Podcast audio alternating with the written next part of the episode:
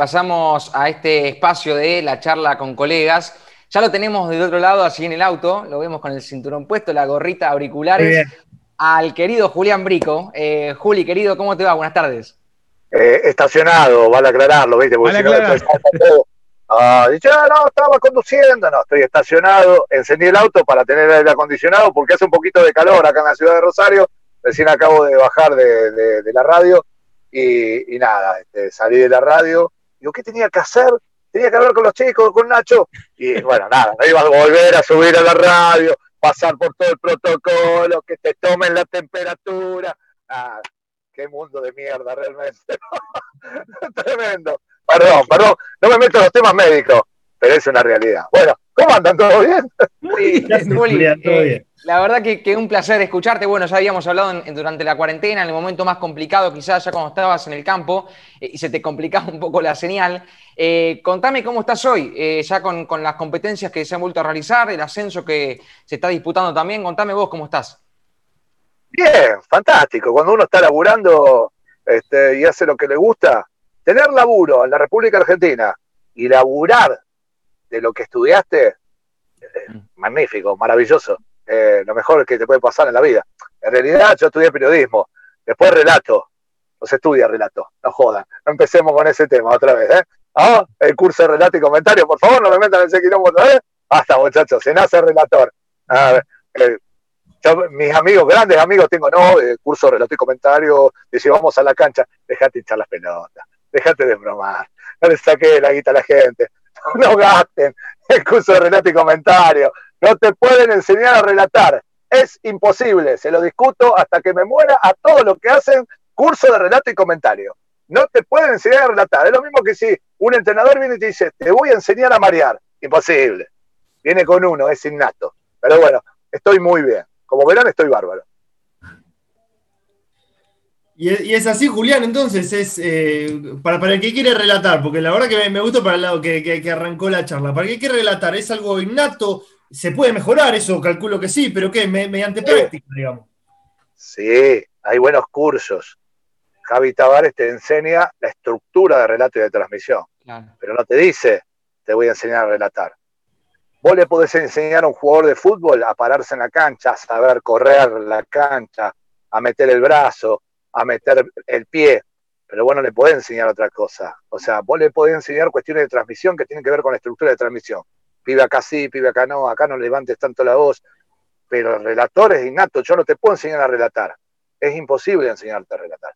Si vos formás a relatores, a tipos que vos ves, che, este puede ser buen relator. Ahora, si viene un tipo y no puede irvanar cuatro frases seguidas, eh, nada, te das cuenta que está choreando la plata, dejarlo ir al pibe. Esto es así ya qué sé yo, te puedo relatar la vida. Señoras y señores, estamos aquí en la calle Mitre 960. Atención, que se viene un auto. Puedo hablar durante 90 minutos de cualquier pelotudez, eh, sin frenarme. Aparte porque soy, no soy normal. Este, gracias a Dios. Eh, puedo enseñar a relatar y yo no le puedo enseñar eso al pibe. Y mirá, relata como relato yo. No, eso es innato, chicos. Viene con uno, viene con el envase de uno. Es así de sencillo y así de fácil. Lo que pasa es que el mundo ha cambiado un montón de, cuestiones. Te enseño esto, te enseño lo otro, te enseño aquello. ¿Qué sé yo? Yo me, acuerdo en los 70, qué sé yo, en los 80, no creo que a Jagger haya ido un profesor de canto. Es innato, canta Jagger porque canta. ¿Me entendés? Lo que pasa es que ahora enseñan el que no, vocalizar. Este. Hoy me hablaban de eso casualmente en una nota eh, dice, ¿qué haces vos? ¿Te vas a dormir temprano? ¿No tomás? ¿Te cuidás la garganta? ¿Tomás miel? ¿Té con miel? Odio la té con, el té con miel. No hay nada más asqueroso que la miel. Le digo, tomo vino, maestro, tomo cerveza, no me cuido nunca. No me hinché las pelotas. Voy relato. Es de acá, muchachos, de la cabecita. Yo soy fuerte de acá. Siempre fui fuerte de acá arriba. Porque mi vieja me enseñó a ser fuerte por una cuestión de supervivencia y sobrevivencia, porque mi viejo murió cuando yo era muy pequeño tenía 10 años y me la tenía que bancar en un barrio que era complicado. Mi vieja me formó, nada, mi vieja era una mujer de, muchos ovarios, tenía huevo, no tenía ovarios, era tremenda. Una mujer que, nada, que me, me, enseñó lo que era la vida. Después, obviamente, siempre dijo, tenés que estudiar, tenés que estudiar, tenés que estudiar. Yo laburo y vos estudias. Y, así fue, así fue. Pero bueno, eh, me parece que hay, hay mucho chanta dando vuelta y a mí me gusta cada vez que hablo aclarar más allá de la broma que el relator nace, no se hace. Está muy bueno esto que contás, Juli, porque además sale un poco de, del molde, ¿no? A lo, que uno está acostumbrado. ¿Y cuándo te surgió esta, esta vocación a vos del relator? ¿Cómo la descubriste?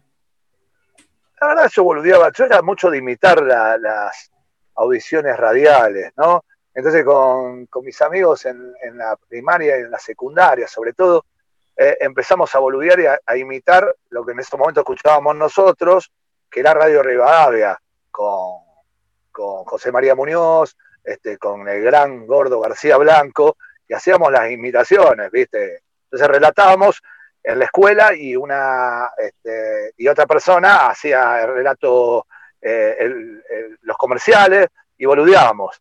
Y, empieza ahí como un juego, imitando cosas. Entonces nos poníamos así, la pelota lo lleva, viste, la gran Fantino que curra con eso, viste, Alejandro, un crack.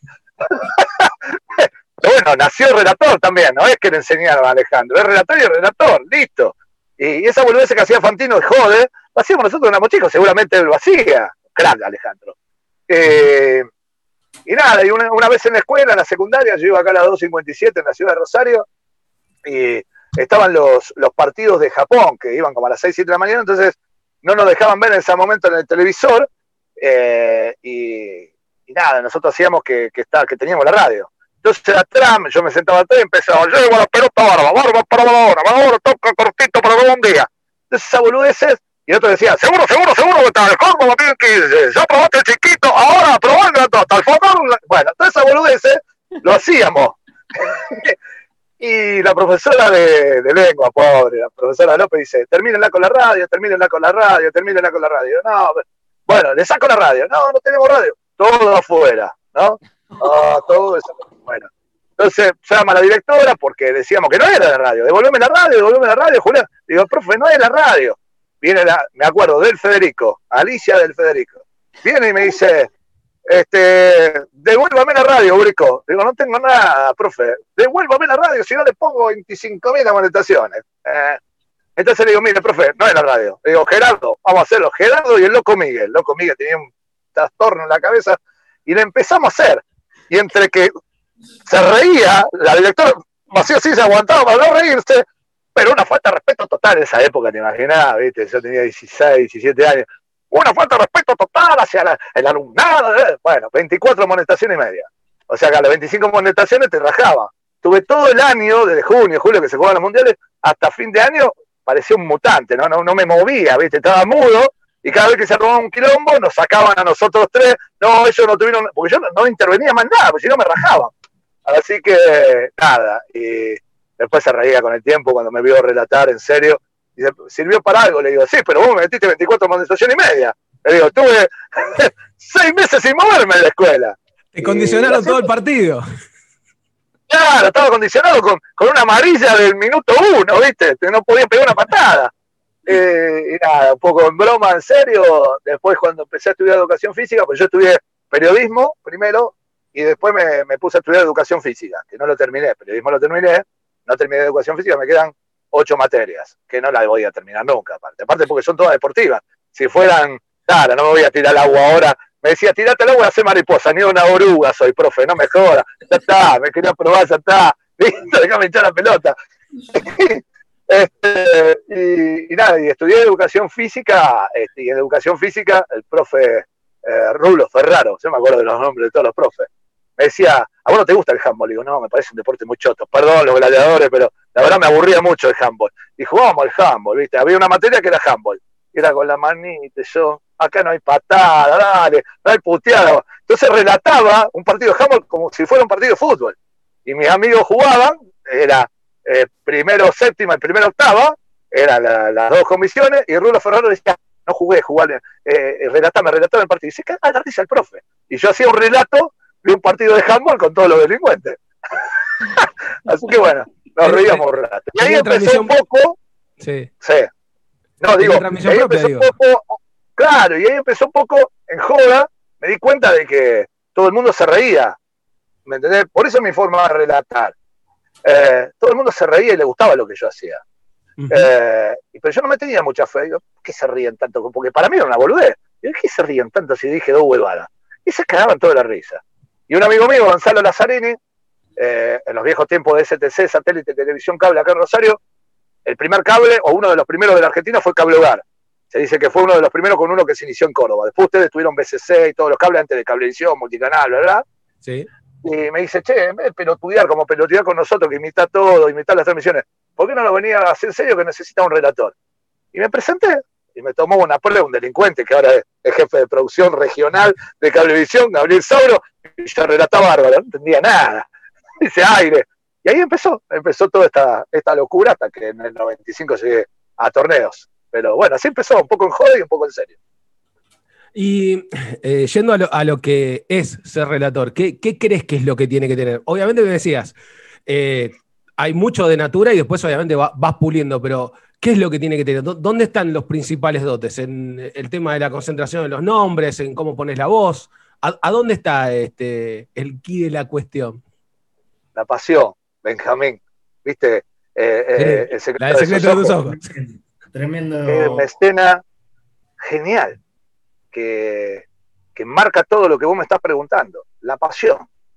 Es la pasión. Porque, tipo, ¿quién, ¿quién enseñó a retener tantos nombres en su cabeza?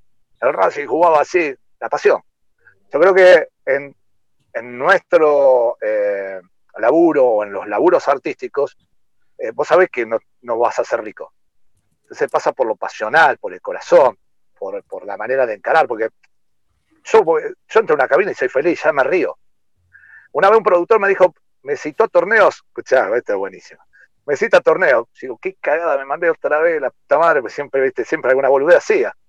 Entonces, eh, hasta que entendieron cómo era mi, manera de ser. Yo voy, eh, espero en la oficina, se sienta, este productor, me voy a nombrarlo, este, se sienta y me dice, te quiero preguntar una cosa. Digo, la puta madre, ¿qué cagada? Dice, no, no, no, no, no existe ninguna cagada. Dice, ¿por qué te divertís tanto transmitiendo? vos me estás jodiendo, le digo. Yo empecé a reír y no podía parar de reírme. Dice, boludo, encima te reíste, me reí. Pero ¿cómo me va a preguntar eso? Le digo. Yo me río porque me divierto. Y no hay nada mejor que divertirte este, laburando. No quiere decir, acá hay un grave error, porque mucha gente cree que lo tomo todo en joda. No, no lo tomo todo en joda.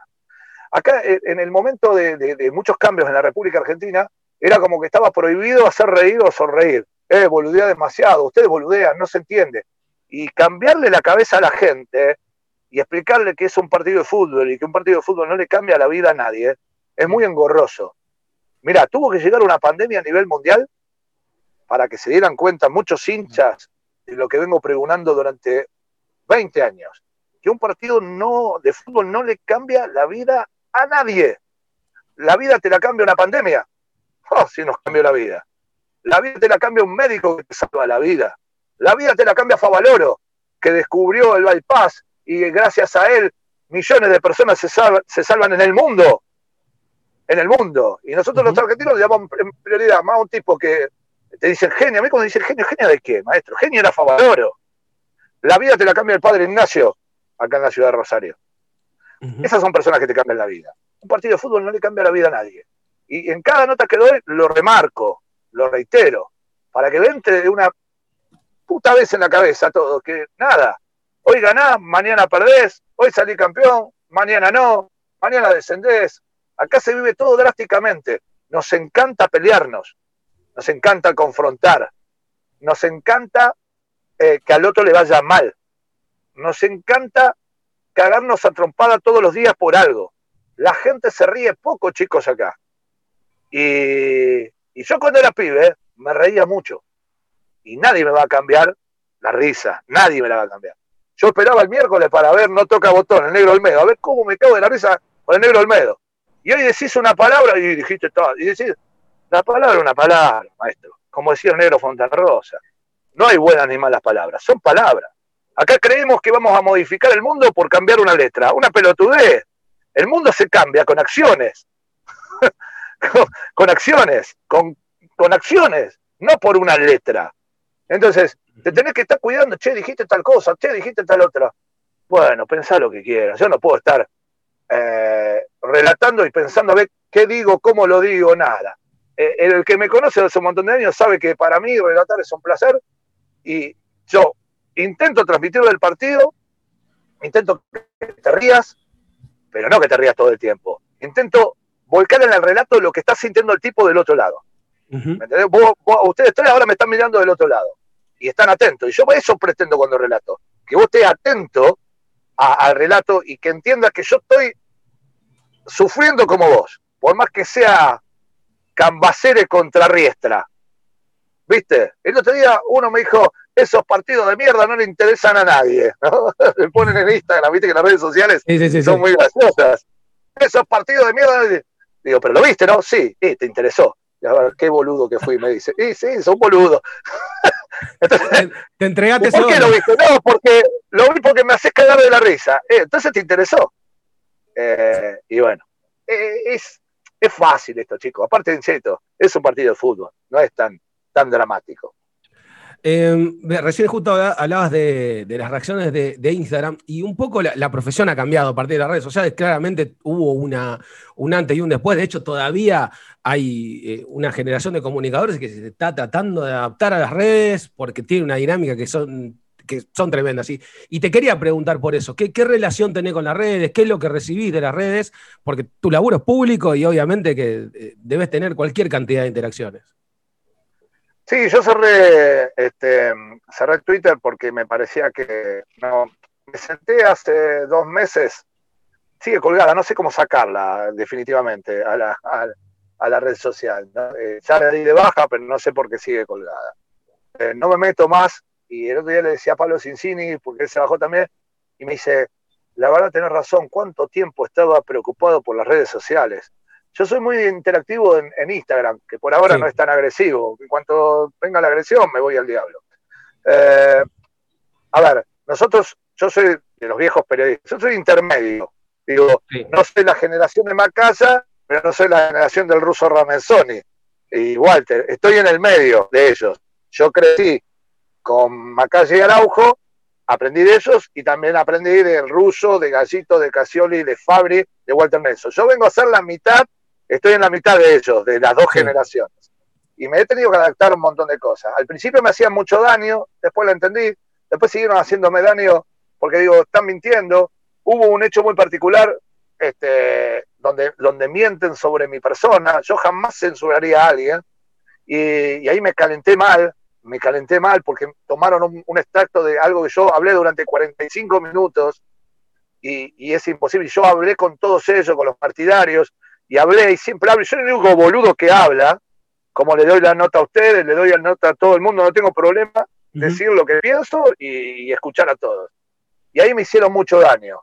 Y en un momento determinado también lo, levantaron otros medios, que son medios que, extorsionan a la gente y, donde se mete la política. Entonces me, hicieron mucho, mucho daño, mucho daño a, nivel eh, familiar también, porque se metieron con mis hijas. Yo nunca me meto con los hijos de nadie. Entonces empezaban a llegarle mensajes a mis hijas, tenían que hacer algunas cosas. Y la verdad, eh, después cuando los encaron, lo mismo pasó hace un tiempo atrás. Les digo, che, mira, yo soy este, vamos a hablar. Ah, pero pensé que. Y si no me conoces, ¿viste? Eh, no, no, no sabes quién es. Vos estás viendo un tipo que relata y que le cae bien o mal porque relata fútbol, pero no sabes cómo soy yo como persona. Y creo que las redes sociales muestran algo que muchas personas no son. Y eso me hicieron mucho daño y en un momento determinado, eh, en, hace dos meses atrás, todavía estábamos saliendo de la cuarentena, qué sé yo, y estaba hablando con mis hijas de, varios temas, comiendo en mi casa, y le digo a mi señora, porque me quedé callado, dice, ¿qué te pasa? Le digo, no, estoy pensando, le digo, Twitter bien no me hace. ¿Me hace daño? Me hace daño. Eh, ¿Me genera problema? Me genera problema. ¿Me genera conflicto? Me genera conflicto hay 100 millones de tipos detrás de un icono, detrás de un nombre falso que te agreden. Sí, me genera agresión. Eh, ¿Comercialmente Twitter me sirve? No, nunca me sirvió, ni lo utilicé como comercial, nada, sino para volcar cuestiones periodísticas y algunas cosas en joda. Digo, la verdad que es una mierda, no me sirve para nada. ¿Qué hago con esta mierda yo? ¡Pum! Lo cerré. Pero fue instantáneo. Terminé de decirle eso a mi señora y fui al teléfono y saqué todo Twitter. Dije, chao, puse, me voy de Twitter porque, chao, me fui y al diablo, ¿viste? Así que bueno, eh, nos hemos adaptado a las redes sociales de a poco, lo de mi generación. Sí. Fue complicado, fue muy complicado. Sigue siendo complicado, sigue siendo muy agresivo. Mira, antes cuando vos salías de la cancha, no sabías quién te puteaba y quién no. Ahora sabés, te putean. Y, es lógico, pero también me sigue molestando esta cuestión de termina un partido eh, y el que perdió te putea. O sea, ¿cómo descarga el pibe? Yo, por ejemplo, hay pibes, todos, son generaciones muy jóvenes que agarran, eh, son las generaciones que se criaron con esto, y ahora dice, Prico, vos sos de Quilmes, la puta que te parió, vos sos anti, anti Rafaela. Y como le dije yo una vez, dice, yo te escribí en Twitter, en la cancha de Chicago, me dijo te escribí en Twitter, sos anti-Chicago. Le digo, ah, sí, ¿por qué soy anti-Chicago? No, porque vos sos, siempre defendés a Chacarita, seguramente viví en San Martín. Digo, mira, maestro, vamos a ser concreto. Me importa tres carajos Chicago. Si asciende, si desciende, no me importa. Eh, soy rosarino y estoy acostumbrado al quilombo. Le digo, vivo en Rosario. No me digas que vivo en Rosario. Sí, le digo, uy, qué lindo sentar, niño. Y cambió el tipo. ¿Me entendés? Y se lo dije a él, no tengo nada contra la gente de Chicago. Todo lo que me parece maravillosa la gente de Chicago y la, la, gente que lleva y la multitud. Me encanta ir a relatar a la gente de Chicago. Pero te soy sincero, tengo que ser sincero contigo, le digo. Si Chicago gana o pierde, listo, yo vengo a relatar el partido, no, no, no soy hincha de Chicago, ni de Chacarita, ni de nadie. Y después vos por ahí, sí le tomás cariño en el relato, ¿quién no? Pues si no, no tenés sangre. Le tomás cariño, por ejemplo. Es lo que dijiste recién, el tema de la pasión. Pero claro, a ver, eh, argentino de, de, de Heinze, ¿cómo jugaba ese equipo? ¿Cómo jugaba? Qué lindo era relatarlo. Y me encariñé con argentino. ¿Cómo no te va a encariñar si juega bárbaro? Y los pibes hoy no entienden de cuando nosotros éramos pibes, mi viejo me decía, lo he dicho tantas veces y no lo entienden. Che, viene el Bocha hoy, viene a jugar el Bocha. Qué jugador el Bocha, decía mi papá. Mi viejo era bostero. Vamos a ver al Bocha, Julián, vamos a verlo, vamos a ver. Íbamos a ver al Bocha. Después, como salía el partido, yo me acuerdo lo fui a ver acá en Cancha News, se comió un pesto este, independiente, el Bocha no la tocó. Le comió un baile terrible contra el New de Judica. Y bueno, íbamos a ver. Che, viene Beto Alonso, viene Bianchi qué goleador, Bianchi, decía mi viejo. Eh, viene, íbamos a ver jugadores y aplaudíamos. Hoy llega a aplaudir un jugador del otro equipo. Uh, mirá, qué lindo tema, este es para hablar de entendido. Eh, voy a Jujuy. Se va a abrir con. No, yo soy de Rosario, come gato, le jodía. No, que no, sos come gato, bueno. Este, y empiezan a chiflar a Riquelme. Digo, maestro, bueno, lo podés chiflar. No, pero Riquelme, tenés que disfrutarlo Riquelme, maestro por más que vos, entendés que tenés que disfrutar el fútbol. ¿Cómo voy a.? A mí se me caería la cara de vergüenza si yo lo, lo insulto a Riquelme. Mira, los viejos entendemos una cosa. ¿Viste la foto de, el velatorio del extraterrestre de Maradona? Sí. está un hincha de River, un hincha de Boca, se viraliza esa foto. Eso es el fútbol. Porque el hincha de River reconoce, mirá que Diego era. Ah, ahorita le tiraba a River. Era, era picante. recontra picante el Diego. Pero eso es el fútbol. Sí, loco, yo este tipo, ¿cómo juega el fútbol de este tipo? Como ojalá que venga Messi acá y Di María y se dejen de romper las pelotas en Rosario. ¿Cuánto hace que no vemos buen fútbol a Rosario? Son un desastre los equipos. Ojalá que venga Di María y Messi uno de cada lado. Imagínate a Messi un lado y a Di María del otro. Pero reventás la cancha. Vamos de acá, Pero bueno, los chicos lo único que quieren es agredir y va a tardar mucho tiempo en modificarlo, este, porque la sociedad es agresiva, el mundo es agresivo, y, y nada, yo disfruto del juego, independientemente de la camiseta que tenga cada uno. ¿no? Yo ustedes córtenme, porque yo me engancho a hablar, estoy, no. cuenta que estoy en el bar. Eh, estoy en el bar, falta el feca, muchacho, acá. No, si, es por nosotros, triple turno, no tengo problema. Lo que te voy a consultar, e, en un momento comentaste de, sobre la pandemia que nos, nos atraviesa, nos atravesó, y en un momento estuvo un poco todo más estricto, todo más entre cuatro paredes, y una de las lecciones que nos dejó es que no estábamos tan apurados. Había tiempo para, para hacer algunas cosas. Y respecto a eso, lo que te voy a preguntar es, si estando entre cuatro paredes, como estuvimos todos nosotros, y teniendo tiempo, descubriste un nuevo talento o desarrollaste un talento nuevo. Te voy a dar ejemplos porque acá tenemos para hacer este dulce. El señor Santiago Caruso, así como lo ves con esa cara de niño que no te rompe un plato, se dedicó al mágico mundo del Zumba. Es nuestro Chayán alimentado a pituzas y manaos, es nuestro Shakiro, es este, el, es Houseman, nunca una cintura como la de él. Una cosa increíble. El señor Ignacio Genovar, que te estuvo molestando por teléfono durante todo este tiempo, mientras te iba hablando, se dedicó al mundo culinario. Hace unas roscas hermosas, divinas, que son de las delicias de la audiencia menuda, entre publicaciones de canes y otras cosas que hace para tratar de figurar las redes. En el caso propio, hice un baño. Increíblemente vos abrís una canilla y sale agua de ahí. Prende la luz y de, la bombita de luz no sale agua. Y los mosaicos no parecen un Tetris, están todos derechitos. Eso desarrollamos nosotros teniendo tiempo. Esto, Juli, es para que él cuente, él cuenta que hizo un baño, queda bárbaro, nosotros nos mata. Ustedes dos son dos boludos y él es un capo, sí, quedó claro, quedó claro. Te explico, Juli. Después hay un zócalo con un número de WhatsApp para contrataciones, para destapaciones, ah, bajada, pica, pica, bajada de cordón, todo ese tipo de cosas. No, yo te, soy sincero, eh, a mí siempre me gustó cocinar. No sé si cocino bien o mal, pero cocino. Leer, leí toda mi vida porque fui formado este, para, para, para leer. Eh, siempre le decía a mis alumnos, digo, yo no tengo manera de corregirle su vocabulario. Eh, la única manera que tienen de corregirlo es leer, leer, leer, leer y leer, lo que quieran, pero lean. Eh, por eso nombro tanto a los futboleros, les gusta Fontana Rosa y siempre, obviamente, lo nombro en, cada transmisión que, puedo. en realidad, quise, intenté, pero no voy a ser mentiroso como vos que dijiste que hiciste un baño, no te la cree nadie. te lo muestro, te juro que te lo muestro. Incomprobable, diría Julio Ernesto Vila con Incomprobable, Julián. Ah, basta. Eh, una gran mentira. Intenté eh, dedicarme otra vez, porque mi hija estudia Bellas Artes, y hacer dibujos, ¿viste? Me miró dos tres veces mi hija y dije, me parece que esto no es para mí, estoy dibujando como el traste.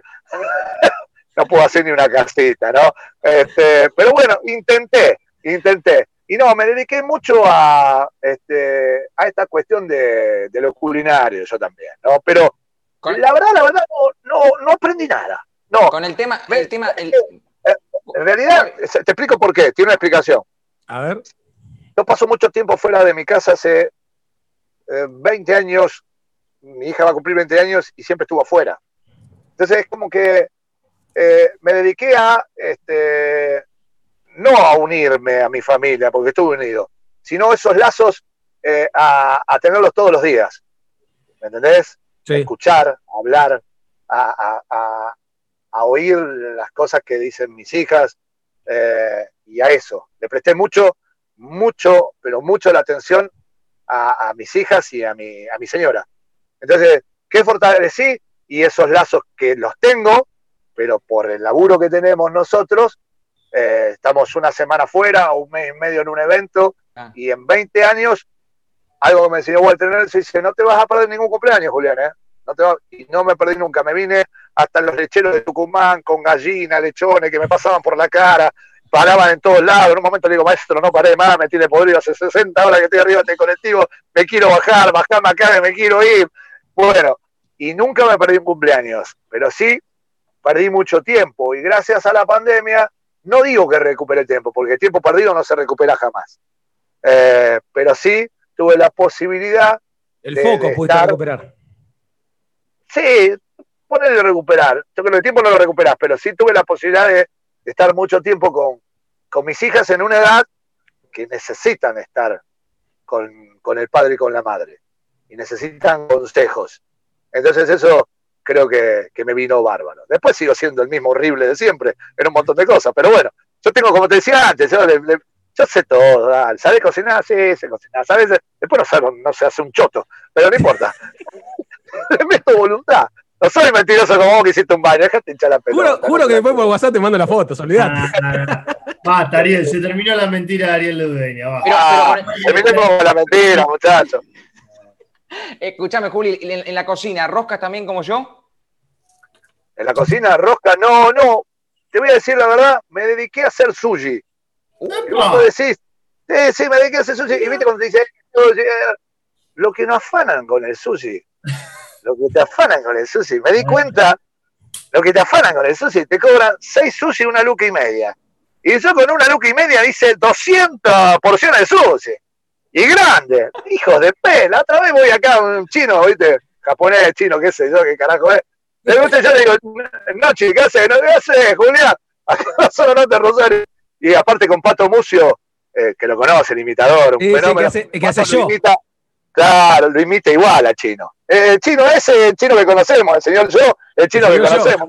Sí, sí, Escuchame, el chino. Y se, recalienta el chino, siempre le, lo volvíamos loco, con Pato lo volvíamos loco. Este, es un boludo Pato porque cada vez que íbamos a comprar sushi, acá en la zona norte de Rosario, lo, lo, hacía, ¿viste? Y yo digo, terminala, Pato. Que yo me reía, pero el tipo, tipo dice, ¿qué se está riendo este pelotudo? Bueno, porque Pato lo hacía. Eh, me parecía otro chino, bueno, en fin, Tremendo.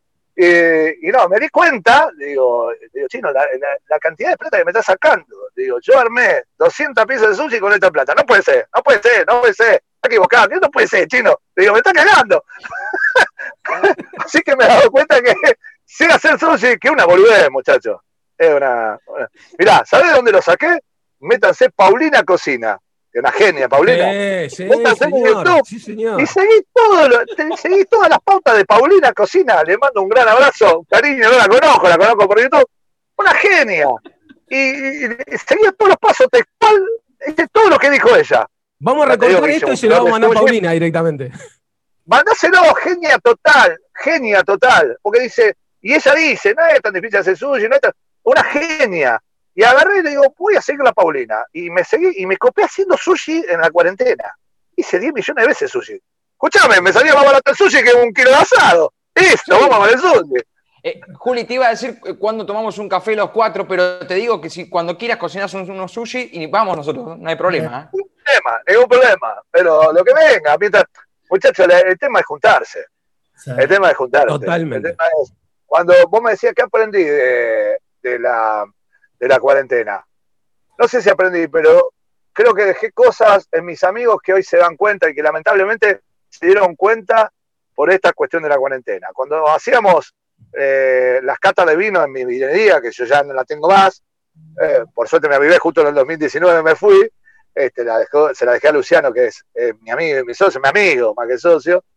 Eh, y yo todos los jueves hacía las catas de vino, hacíamos una especie de peña y nos cagábamos toda la risa y si tenés ganas de, irte a Buenos Aires un miércoles y volver a Rosario el jueves, a veces me iba el mismo jueves y después me volvía el viernes. Y, me llamaba y dice, qué lindo, te acordás las peñas, te acordás los descorches, qué lindo sería ahora, qué bueno, no nos dábamos cuenta. Le digo, ustedes no se daban cuenta.